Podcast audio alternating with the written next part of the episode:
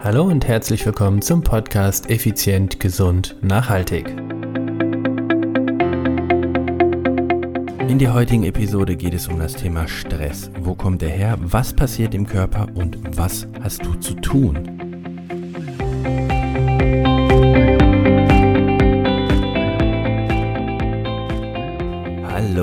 Herzlich willkommen hier bei Effizient, Gesund und Nachhaltig. Ich bin's wieder, Stefan, Stefan Schlegel, dein Unternehmer, Mentor und Podcaster. In der heutigen Episode, wie schon angedeutet, geht es um das Thema Stress. Ja, immer mehr Unternehmerfreunde und Klienten in meiner Gegenwart klagen über das Thema Stress. Und ja, ich gebe es zu, derzeit habe ich auch selbst sehr, sehr viel Stress. Und genau aus dem Grund möchte ich mit dir einfach mal ja, darüber sprechen ist vielleicht ein bisschen schwierig in einem Podcast, aber ich möchte dieses Thema heute mal aufgreifen, um dir genau zu erklären, was passiert eigentlich im Körper und was hast du zu tun, um diesen Stress zu vermeiden, beziehungsweise ist es überhaupt sinnvoll, ihn zu vermeiden? Also, heute das Thema Stress. Sicherlich kennst du die Situation, du kriegst eine E-Mail rein, die du beantworten musst, das Handy klingelt noch, dann kommt noch eine WhatsApp rein, noch Messenger bimmelt und, und, und, und. Quasi von überall wird an dir rumgezerrt. Ja, das ist die Zeit, in der wir momentan leben. Vor 100 Jahren war das sicherlich alles noch etwas entspannter, vor 200 Jahren wahrscheinlich noch mehr, ohne Telefon, ohne Handy. Ich erinnere mich noch, als ich Kind war, wenn da das Telefon geklingelt hat, bin ich in den Flur gegangen, habe das Telefon abgenommen, also den Hörer abgenommen, habt das, das Unterteil vom Telefon genommen und mit der langen Schnur bin ich in mein Kinderzimmer gegangen. Und wenn ich telefonieren wollte, dann habe ich mich ans Telefon gesetzt, also ich bin zum Telefon hingegangen, habe an der Wählscheibe die Nummer gewählt und gehofft, dass mein Gegenüber dran geht. Und damals hatte ich die Nummern auch noch im Kopf. Zeiten ändern sich, Dinge ändern sich. Manche Dinge sind vielleicht schöner, manche vielleicht nicht. Auf jeden Fall war ich damals nicht so ständig erreichbar, wie ich es jetzt bin. Und das ist für mich sicherlich einer der großen Stressfaktoren. Also, zurück zum Thema Stress. Was, wann war denn eigentlich der Stress bei uns Menschen früher in der Steinzeit? Was haben wir getan und was ist im Körper passiert? Gehen wir doch mal zurück, viele, viele Jahre zurück, so vermutlich irgendwie um die 10.000 Jahre zurück in die Steinzeit. Wann hatte der Mensch damals Stress? Warum gehe ich in die Steinzeit zurück? Nun, weil sich unsere Genetik seit damals um ungefähr 2 bis 5 Prozent verändert hat. Also könnten wir doch sagen, wir sind dem Typen von damals immer noch verdammt ähnlich.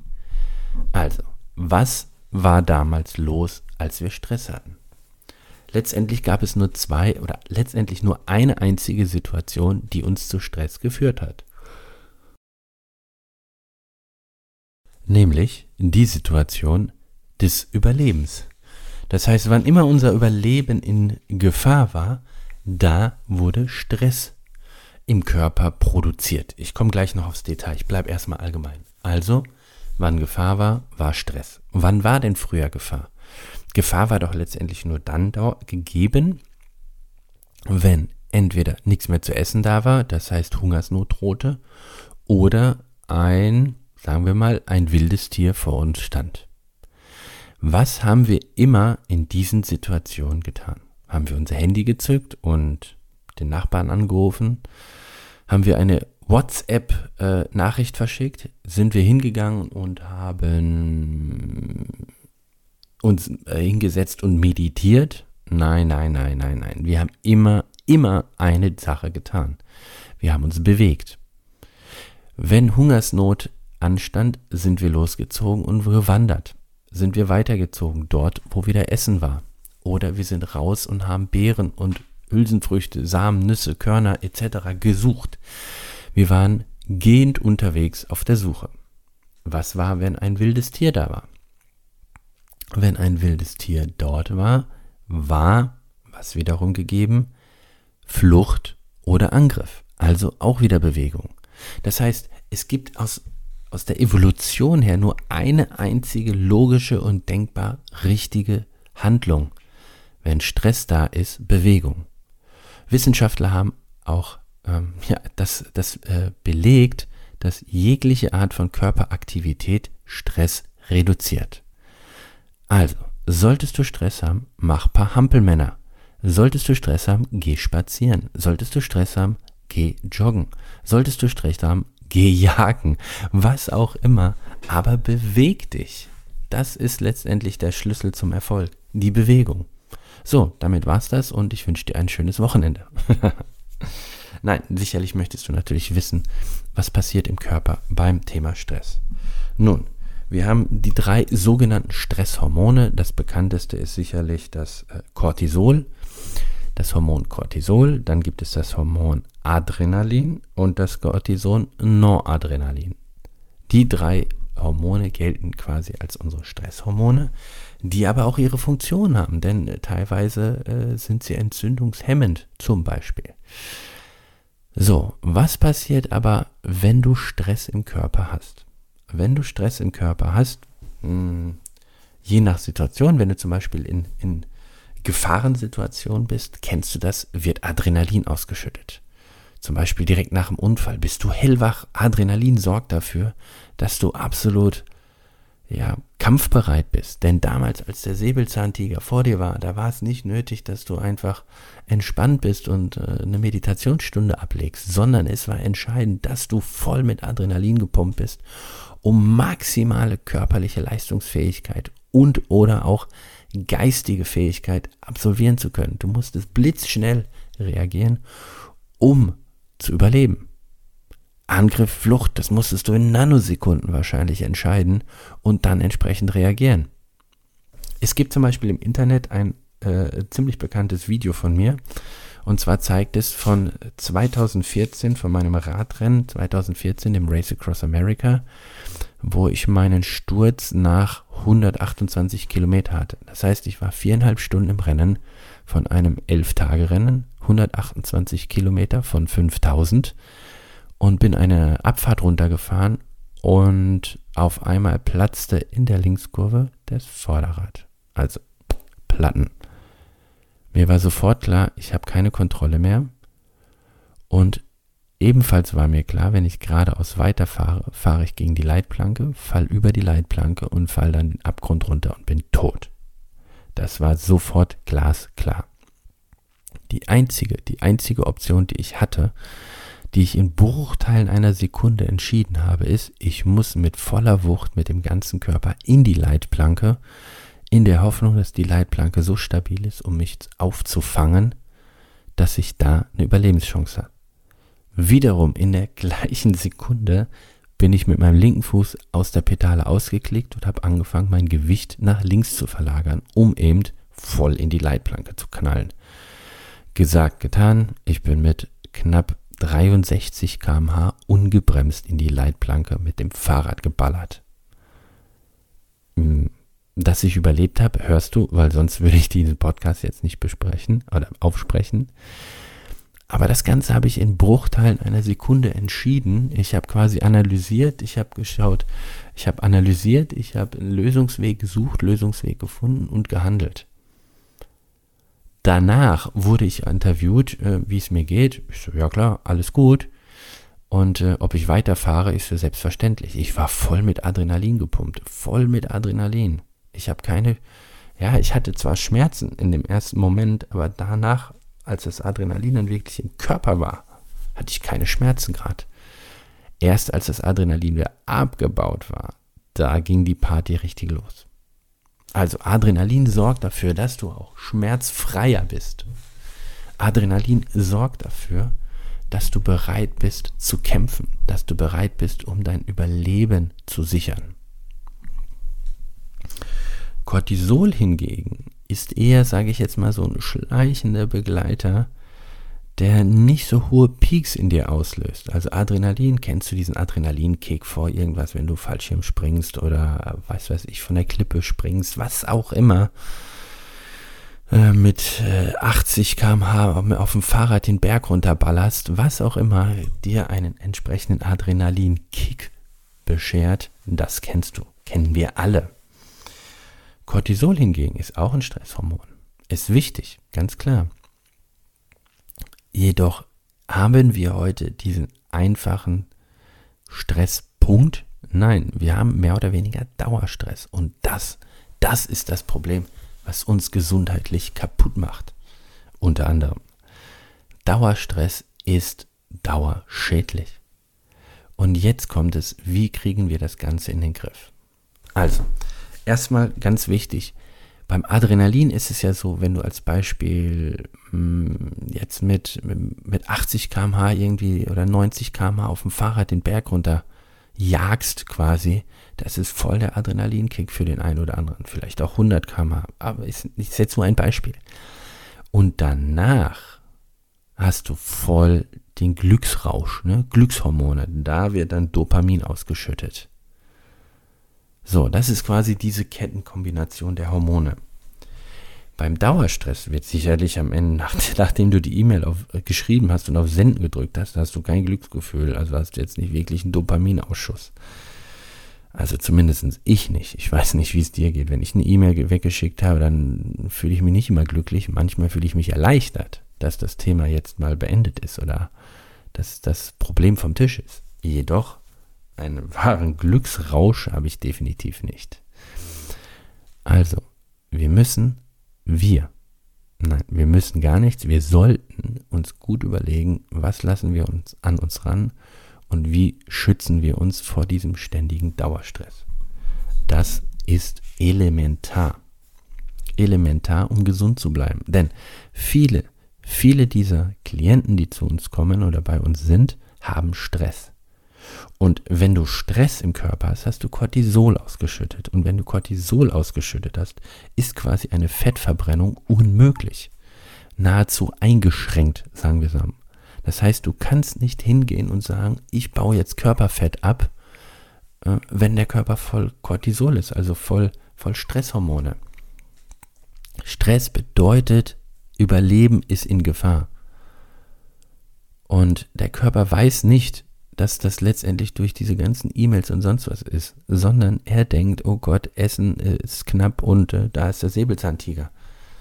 Deshalb, wenn du regelmäßig Stress hast, wenn du Dauerstress hast, wenn du so jemand bist, der irgendwie ständig unter Strom ist, dann ist meistens entweder dein Stoffwechsel extrem hoch, dass du sehr schlank bist, oder das komplette Gegenteil, du hast einen, fülligen Leib, nenne ich es jetzt mal so.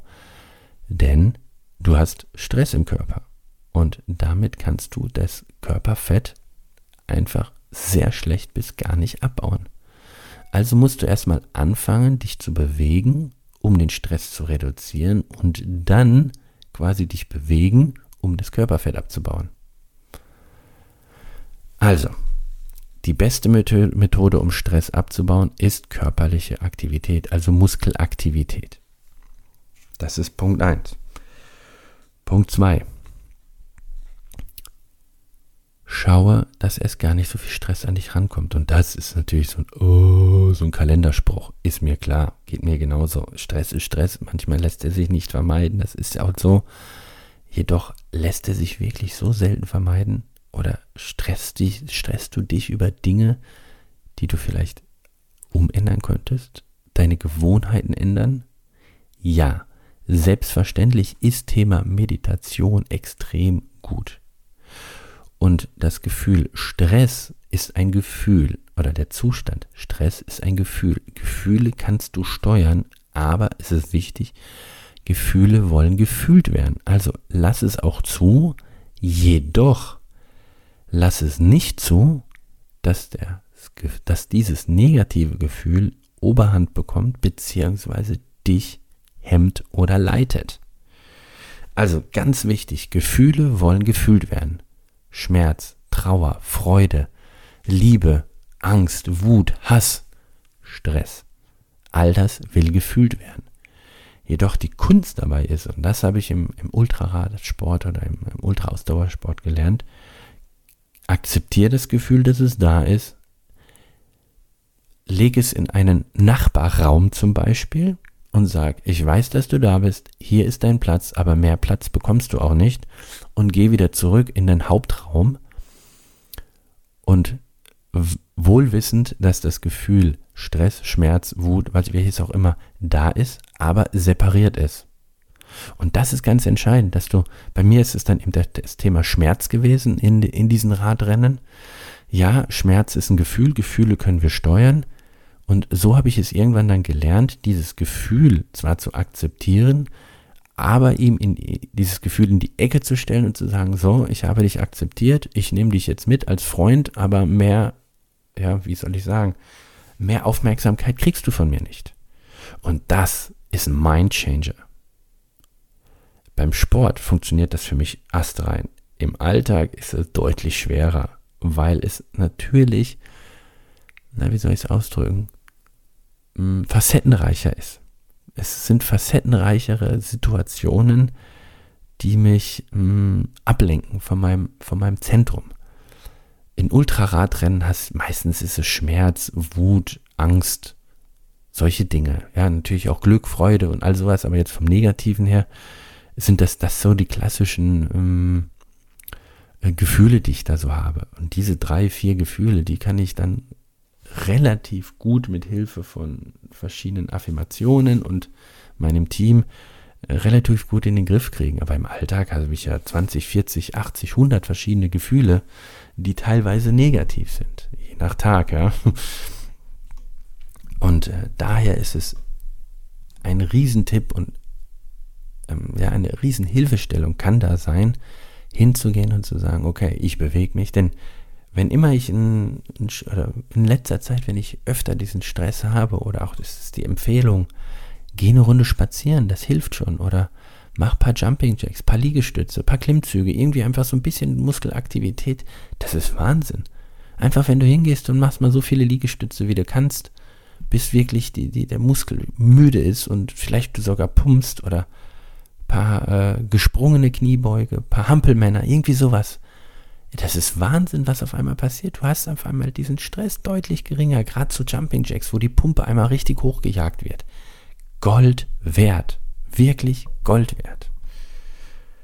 Ja, das ist quasi, hm, wie soll ich das sagen? Ja, der goldene Tipp. Bei Stress hilft jegliche Art der Muskelaktivität. Solltest du es geschafft haben, diesen Stress zu reduzieren, dann halte ich zum Beispiel Thema wie Achtsamkeitstraining, Meditation oder ähnliches für brillant. Ich persönlich schaffe es nicht, wenn ich völlig gestresst bin, mich irgendwo in die Ecke zu setzen und äh, zu meditieren. Überhaupt nicht. Bei mir hilft absolut ausschließlich die körperliche Bewegung mit Abstand am schnellsten und am effektivsten. Und ich glaube auch, das ist bei uns allen Menschen so. Des Weiteren denke ich, wenn du das Thema Achtsamkeitstraining oder Meditation und oder Meditation täglich in deinen Alltag einbaust, ich glaube, dann wird der Gesamtdauerstress für dich gar nicht mehr so groß sein, weil du es gar nicht so stark intensiv an dich ranlässt, weil du mehr auf dich achtest und dass es dir gut geht.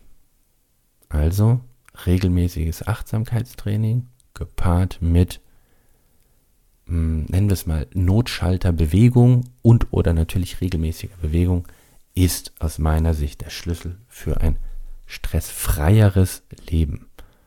Und darüber hinaus schau, welche Gewohnheiten du hast, die dir immer wieder ja, Stress verursachen oder bescheren, so dass du hingehen kannst und sagst, zum Beispiel, ab 16 Uhr wird mein Handy ausgeschaltet. Ist nur ein Beispiel. Ich mache es nicht so, ist aber nur ein Beispiel. So, ich hoffe dir, die heutige Episode hat dir eine kleine Gedenkanstoß, Gedenk, genau, einen kleinen Gedankenanstoß gegeben, mit dem Thema Stress besser umzugehen. In diesem Sinne wünsche ich dir eine stressarme und wunderschöne weitere Woche. Und es bleibt mir wieder nichts anderes zu sagen wie Ciao, ciao, bye, bye, dein Stefan.